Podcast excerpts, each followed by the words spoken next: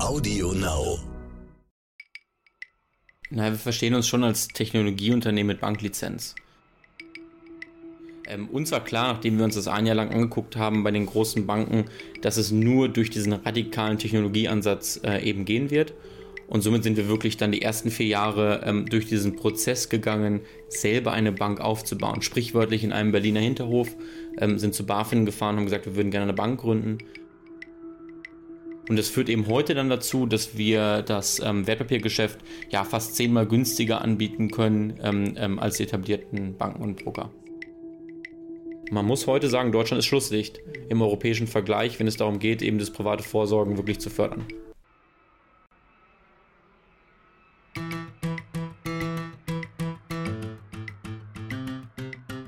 Robinhood oder Trade Republic, vor 50 Jahren hätten die Menschen dabei eher an linksradikale Kräfte gedacht.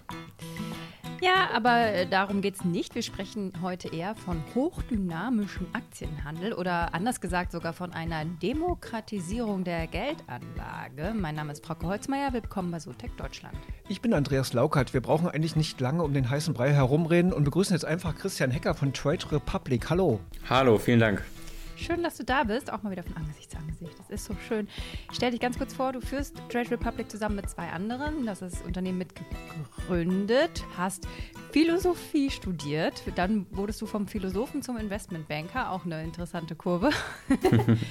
Und äh, die FAZ hat uns eine sehr schöne Überschrift geklaut, Andreas. Die gefällt dir besonders. Ja, ich fand ihn nicht schlecht. Der nachdenkliche Neobroker haben sie dich mal tituliert. Den Titel können wir jetzt leider nicht mehr nutzen, aber egal. Äh, wir erkennen das an. Wir und, zitieren es. Ja, hat dich das geehrt, diese Überschrift? Ich weiß gar nicht, wie nachdenklich wir sind. Ich glaube, wir sind eher ähm, äh, fortschrittlich und äh, wollen eben die Zukunft gestalten. Okay. Aber dann will ich jetzt einmal kurz trotzdem wissen, ohne jetzt zu lange in deiner Biografie zu graben, wie bist du jetzt vom Philosophen zum Investmentbanker? Also ich kam aus dem ähm, äh, bescheidenen Münsterland und wollte erstmal raus und ähm, habe dann erstmal Philosophie studiert. Das hat mich dann auch sehr begeistert. Ähm, und dann fand ich mich wieder in einem Workshop Banking für Nichtbanker. Und das resultierte dann in einem Praktikum und das Praktikum dann in einem Job. Und das war dann eine sehr spannende äh, Zeit für, für ein paar Jahre. Ähm, dann war mir aber eben auch klar, ich wollte da wieder raus und ähm, wollte was Selbstständiges, Eigenes machen mit Red Republic.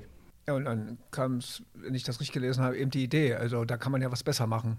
Also war das so aus einem eigenen Antrieb heraus zu sagen, ich will selber Geld anlegen und das war mir alles zu kompliziert und jetzt müssen wir das ändern? Naja, ich hatte damals das große Glück im Banking, den ähm, Börsengang von Rocket Internet und von Zalando zu begleiten. Und ähm, dann flog ich dahin und hatte da die ersten Meetings. Und als ich dann zurückgefahren bin, war mir klar, oh mein Gott, da entsteht die Zukunft und ich mache die Vergangenheit. Mhm. Und einer meiner ähm, ja, engsten Freunde, der Thomas, ähm, arbeitete seinerzeit selbst in einem Fintech, hatte vorher Physik studiert in München mit mir.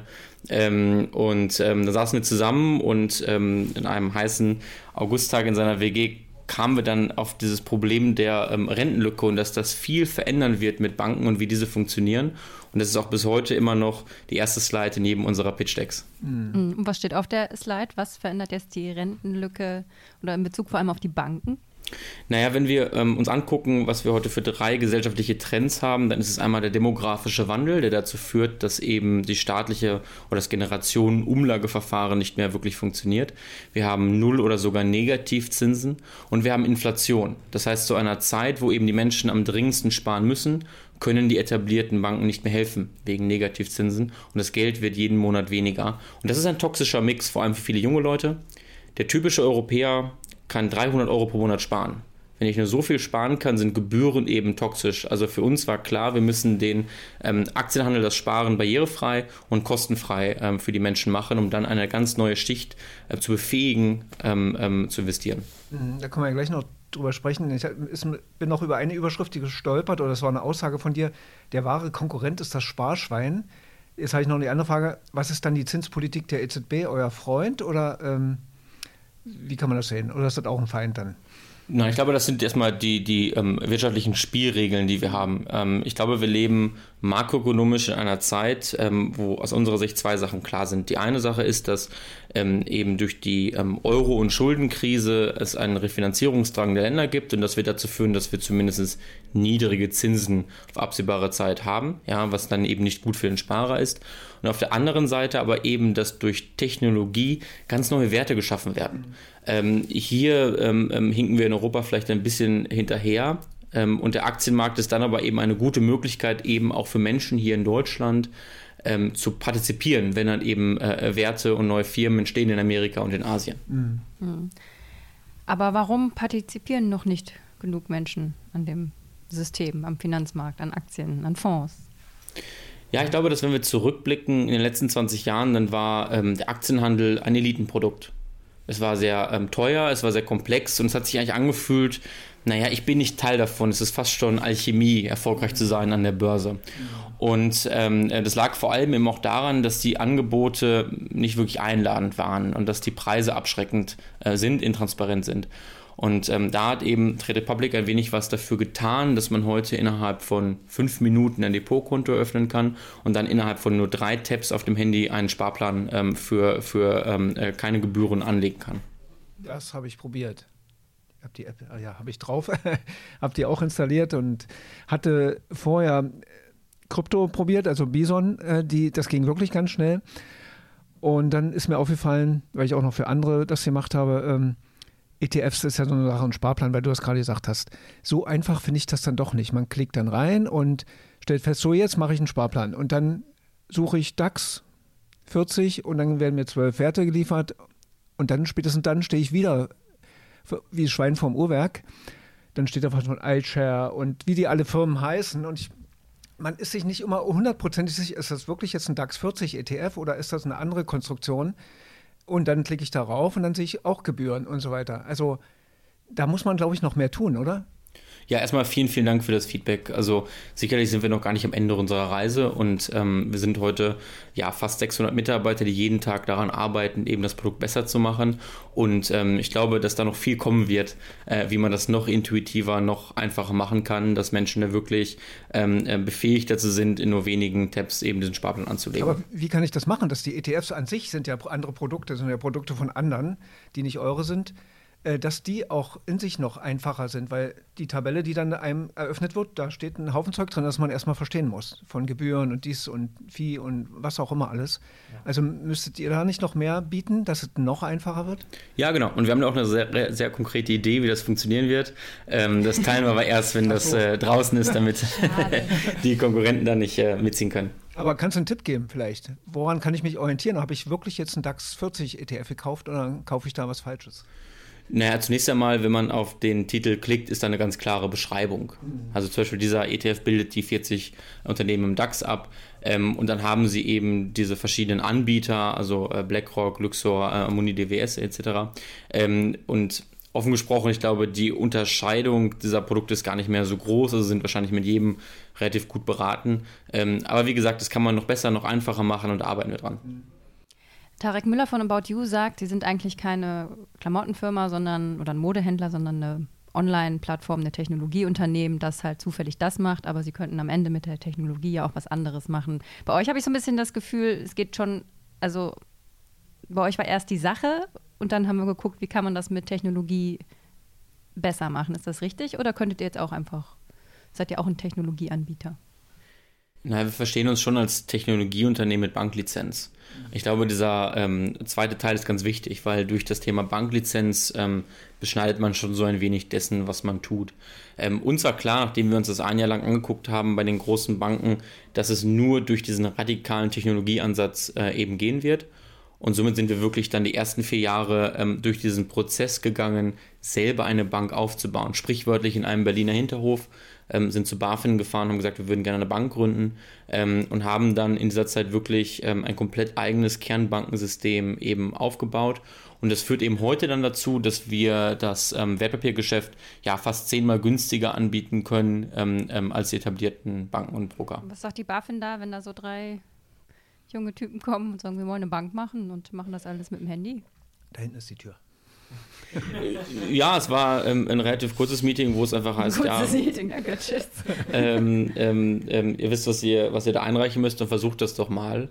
Ähm, ob oder wieder die Hoffnungen äh, damals groß waren, dass wir das dann wirklich machen, weiß ich nicht. Aber wir haben das dann eben gemacht. Ähm, es ist dann, glaube ich, 1200 Seiten und ein paar Leitsordnern geendet.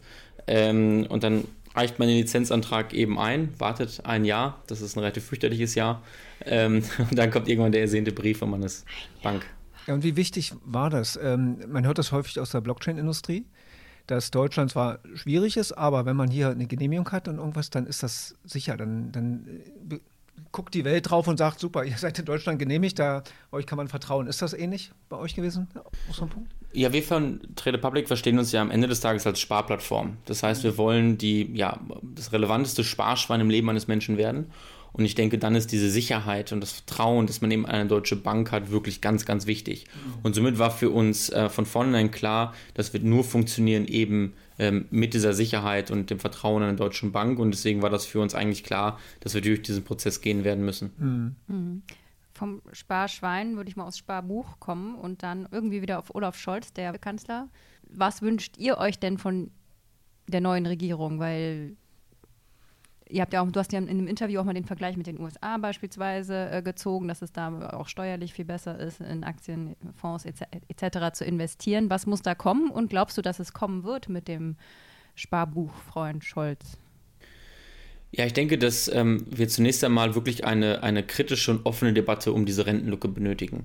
Also ähm, es ist eigentlich ähnlich wie der Klimawandel. Diese Rentenlücke ist statistisch greifbar, sie ist vorhersehbar und sie wird immer größer. Und ähm, ähnlich wie der Klimawandel ist es, glaube ich, sehr einfach, dort die Augen zu verschließen das Problem etwas zu ignorieren, bis es dann zu spät ist. Und da fordern wir eigentlich zunächst einmal einen offenen, kritischen und lauten Dialog um dieses Problem. Und wir denken dann, wenn man über diese Rentenlücke redet, dann wird man nicht da umherkommen, ähm, eben private Vorsorge am Kapitalmarkt ähm, zu fördern und zu fordern.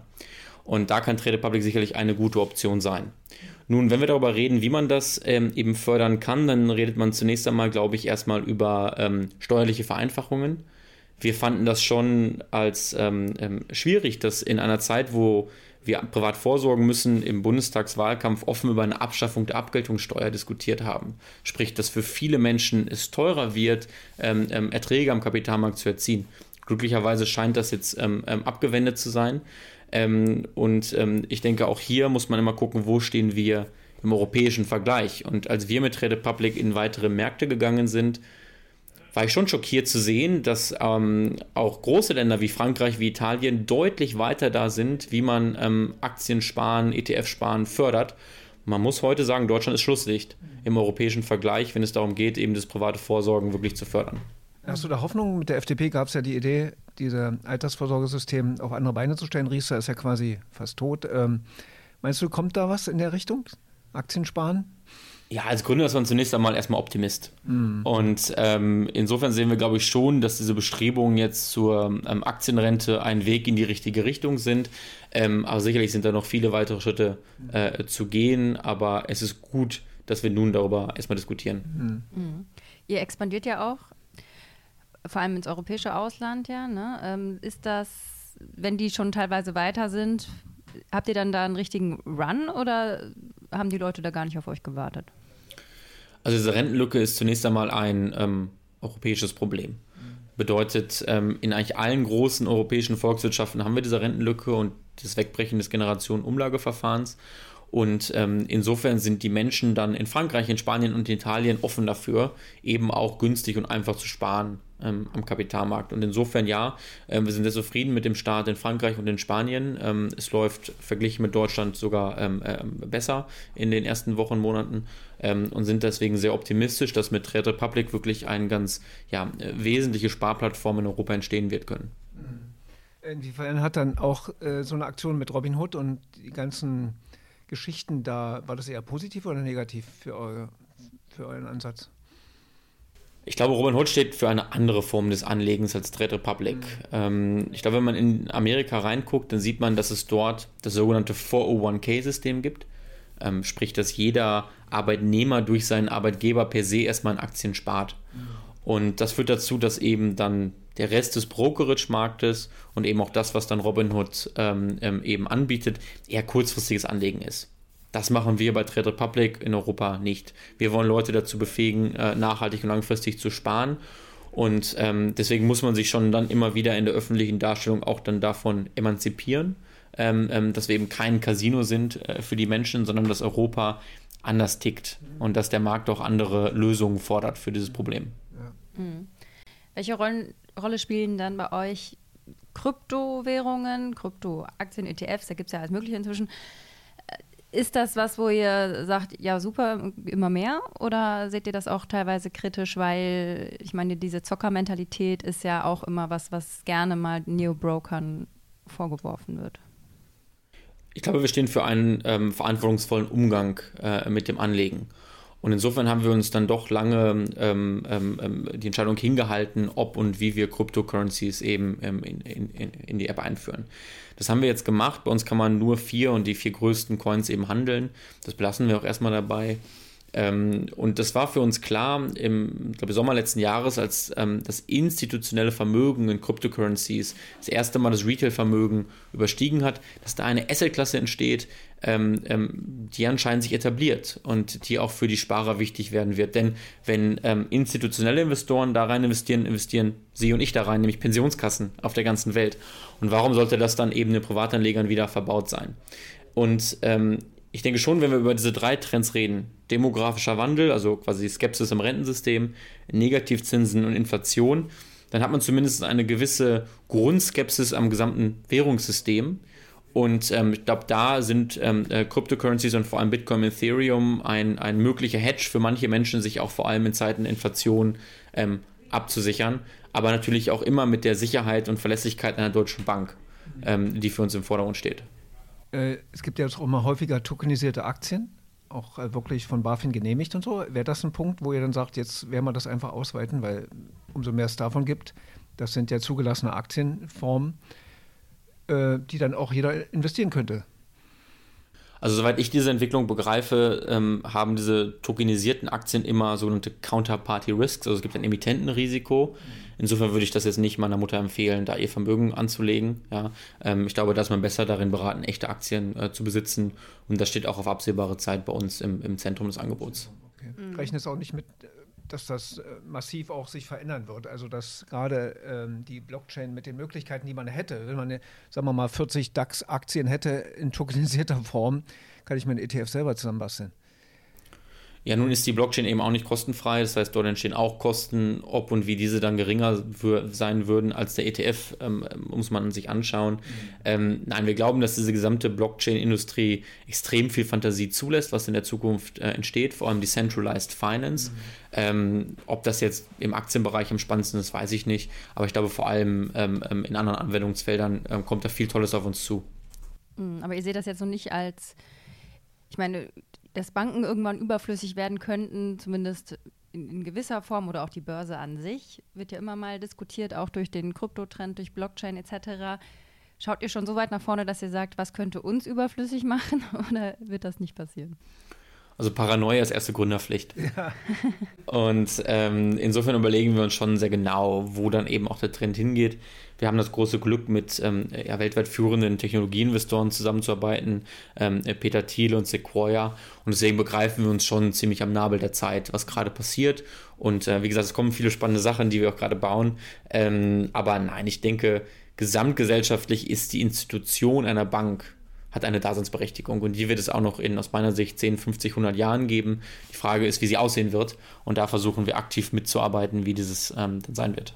Ja, apropos Paranoia, ähm, wir können noch mal kurz über Grenzen des Wachstums reden. N26 hat jetzt äh, Auflagen bekommen, sie dürfen nicht mehr so stark wachsen wie bisher. Das ist schon ein Novum, finde ich, also oder ziemlich krasse Entscheidung. Ähm, wie habt ihr da darauf geschaut? Ihr wachst ja auch extrem, also inzwischen 600 Angestellte oder ähnlich. Ähm, das ist schon Hammer. Und ihr habt ja sicher auch Probleme, welche zu finden.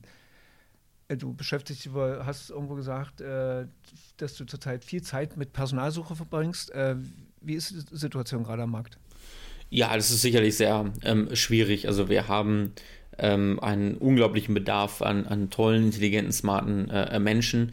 Ähm, diese rekrutieren wir gerade aus der gesamten Welt. Also wir haben viele auch erfahrene Manager aus dem Silicon Valley oder aus Asien eben hier nach Berlin gebracht, um mit uns dieses Technologieunternehmen ähm, eben aufzubauen. Gleichzeitig haben wir eben auch ähm, ähm, Führungskräfte aus der etablierten Bankenwelt, die uns auch helfen, diese Bank nachhaltig und gut ähm, aufzubauen. Ähm, und wir bei Trade Republic haben eigentlich immer ähm, versucht, wirklich die Regulierung in den Fokus zu stellen und sie nie versucht zu vermeiden. Ähm, das sieht man eben auch daran, dass wir die ersten vier Jahre diese Bank aufgebaut haben. Insofern ähm, ähm greifen wir uns da sehr, sehr gut aufgestellt, was auch regulatorische und technische Herausforderungen angeht. Und ähm, ja, die Bank ist gut gerüstet für die Zukunft.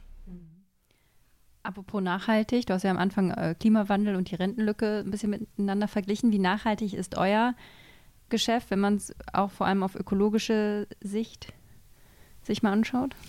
Ja, das macht mich sehr optimistisch. Ähm, denn wir sehen heute vor allem bei, bei Leuten unter 25, wenn man sie befragt, warum investiert ihr? Dann würden sie und wahrscheinlich ich auch sagen, ähm, Risiko und Rendite sind die beiden großen Motiv Motivationsfaktoren anzulegen.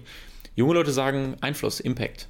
Sogenannte Impact Investing ist ein riesiges Thema. Ähm, woran kann man das sehen? Heute ist äh, nicht mehr der MSCI World das Nummer 1 gehandelte ETF bei Trade Republic, sondern der ähm, äh, Global Clean Energy Index.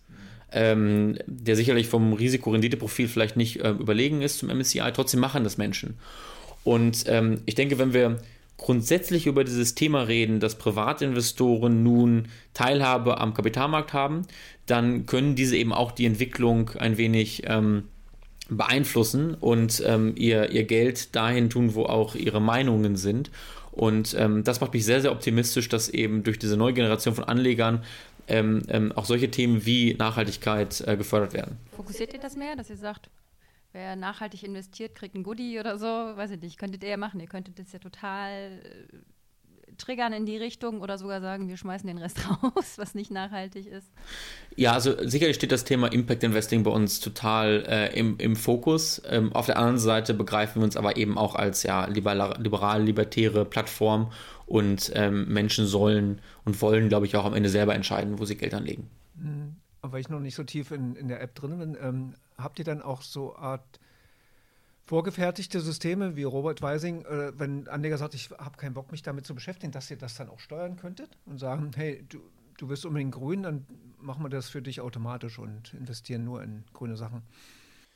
Ja, ich glaube, wenn man sich den Markt anguckt, dann sind alle diese Formen der, ich nenne es mal Meta-Beratung, ähm, meistens nicht überlegen zu wirklich einfachen Modellen. Also man kann heute eigentlich sagen, dass ein ETF-Sparplan breit diversifiziert für neun von zehn Menschen die beste Antwort ist. Und immer dann, wenn man es versucht, noch einfacher zu machen, macht man es eigentlich komplexer. Man hat dort dann versteckte Abhängigkeiten, versteckte äh, Kosten. Und ähm, für uns ist immer klar, dass der einfachste Weg ist der beste Weg. Ähm, deswegen haben wir solche Angebote per se erstmal nicht. Also eins durch N und dann.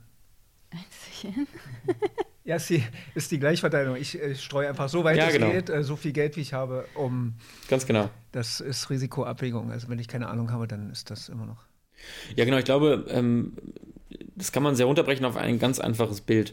Ähm, denn ähm, wenn ich in den zum Beispiel MSCI World einen ETF-Sparplan habe, 200 Euro jeden Monat, dann muss ich eigentlich nur jeden Morgen aufstehen, in den Spiegel gucken und fragen, glaube ich, dass die Weltwirtschaft in den nächsten 30 Jahren wächst? Wenn die Antwort ja ist, dann sollte ich das wohl weiter tun, da rein zu investieren. Ähm, ähm, ich glaube, wenn die Antwort nein ist, dann haben wir eh andere Probleme äh, als die eigene Rente. Ähm, und ich glaube, darauf kann man es runterbrechen. Und alles andere ist dann ähm, ähm, äh, nur Komplexität, die verwirrt, meine ich. Ja, du bist ja auch Philosoph, hast ja vielleicht auch darüber nachgedacht. Das ist ja ein menschliches äh, Problem oder auch ein, ein Problem der Entwicklung, dass ich eben mit 20, 25 daran noch keinen Gedanken verschwende, was in 50 Jahren ist. Ne? Aber das ist der große Fehler eigentlich in der Geldanlage. Ne? Ähm, ich glaube, ich bin noch kein Philosoph, habe nur Philosophie studiert, da ist noch ein weiter Weg. Ja, aber. Nein, also. Man wird sehr schnell Experte im Fernsehen, kein ja. Problem. ähm, nein, ich glaube, da tut man der, der, der jungen Generation auch ein wenig Unrecht. Man sieht doch heute, jeden Freitag hier in Berlin, wenn ich aus dem Fenster gucke, dass die Menschen auf die Straße gehen und sich sorgen, wo die Welt in 100 Jahren steht. Also ich glaube, dieses Bewusstsein, ähm, äh, der Nachhaltigkeit und was nach mir kommt, ist sehr, sehr groß. Und das sieht man, glaube ich, auch heute schon da, wie Leute Geld anlegen. Dass sie sich jetzt schon sehr aktiv damit auseinandersetzen, was passiert mit meiner Rente. Und ähm, ähm, das Wort der, sag ich mal, Pension ähm, ist eher ein fürchterliches, ähm, ähm, sondern viele Leute begreifen das heute als passives Einkommen. Und passives Einkommen ist Freiheit. Und ich denke, die strebt jeder Mensch an. Ich würde noch mal gerne auf die Personalsuche kommen. Was sucht ihr denn? Also äh, könnt ihr einen kleinen Aufruf machen, aber was, was, was ist so euer, euer dringendstes an Qualifikationen, das ihr braucht? Sind das dann Entwickler, sind das also Programmierer oder ist das ja, ich denke, es sind, es, nein, es sind vor allem Entwickler und Datenanalysten. Ich glaube, das sind die Architekten der Zukunft, die wirklich diese Systeme, Maschinen äh, bauen und ähm, ja, da kann ich gerne einen Aufruf machen. Jeder, der Lust hat, eben an der Rentenlücke jeden Tag mitzuarbeiten, ist bei Trade Public willkommen. Wir machen das mit großer Herzenslust. Und ähm, ich denke, das ist dann eben auch die Stärke, auch der Vorteil von so einer Stadt wie Berlin, dass da Menschen aus der ganzen Welt, aus allen Nationen ähm, ähm hinkommen und gemeinsam dieses Problem arbeiten. Ähm, wir hatten letztens eine kurze Auswertung bei uns. Heute arbeiten bei Trade Public 54 Nationen. Ähm, an, der, an, der, an der Rentenlücke und ohne das jetzt zu überhöhen, ist das schon, glaube ich, ein ganz schönes äh, äh, Bild einfach, ähm, das da entsteht. Was kann man noch erwarten von euch? Also technologisch auch? Also die App ist ja jetzt, funktioniert ja, man könnte sagen, so lasst das mal laufen und dann expandieren wir noch und dann vorbei? Oder gibt es noch gravierende Möglichkeiten, die ihr da seht? Also wir sind sehr, sehr große und sehr viele Möglichkeiten. Ich glaube, wir befinden uns wirklich noch am Anfang einer massiven Transformation des gesamten Bankensektors. Mhm.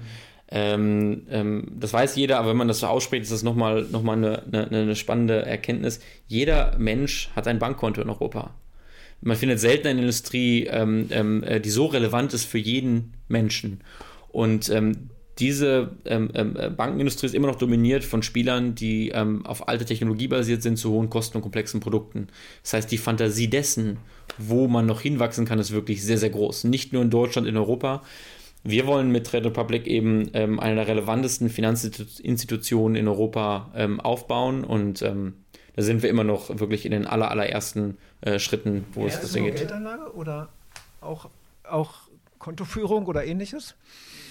Na, man muss sich immer fragen, was für ein Teil der Wertschöpfungskette wird irgendwann ein, ein, ein Commodity. Ja? Also zum Beispiel der Zahlungsverkehr ähm, ist jetzt eigentlich inzwischen eine Infrastruktur, Dienstleistung, äh, die überall fast kostenfrei vorhanden ist. Ähm, und wenn man eben davon ausgeht, dass diese Rentenlücke und damit auch diese Notwendigkeit des Sparens im Zentrum der Bedürfnisse steht, dann ähm, sehen wir da vor allem unsere Daseinsberechtigung. Ihr, ihr wollt und seid fortschrittlich, kommen dann sage ich mal, die aus der alten, traditionellen Welt, die äh, beispielsweise von den Banken zu euch und fragen, wie habt ihr das denn jetzt gemacht? Oder kopieren die euch heimlich? Oder merkt ihr da was? Oder kommen dann viele rüber zu euch und wollen bei euch arbeiten? Übernahmeangebot. Übernahmeangebot.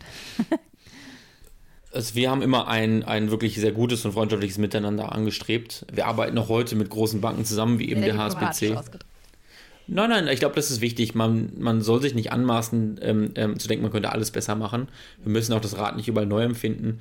Ähm, deswegen ähm, arbeiten wir da gezielt eben mit, mit etablierten Banken äh, zusammen.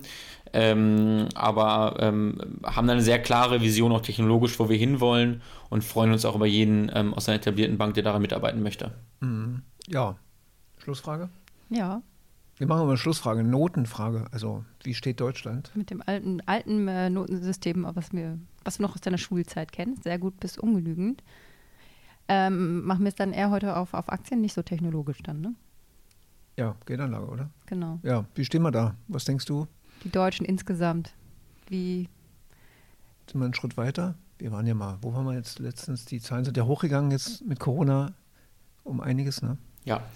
Äh, ich würde sagen 3 plus. Ähm, ähm, es war wahrscheinlich vor zwei Jahren eine, eine 4 Plus mhm. und jetzt ist es eine 3 Plus geworden.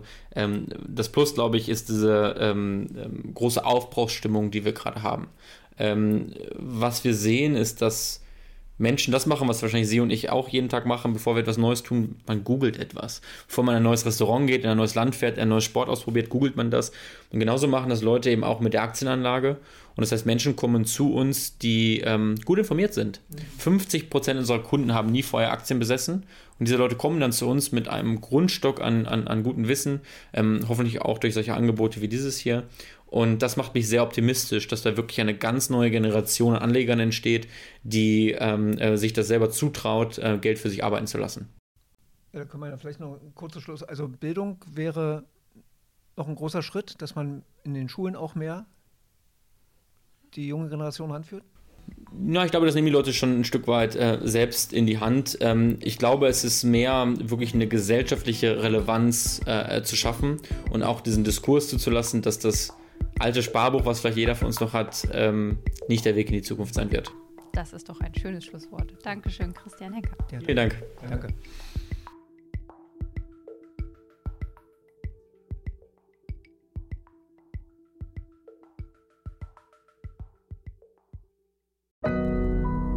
Audio Now.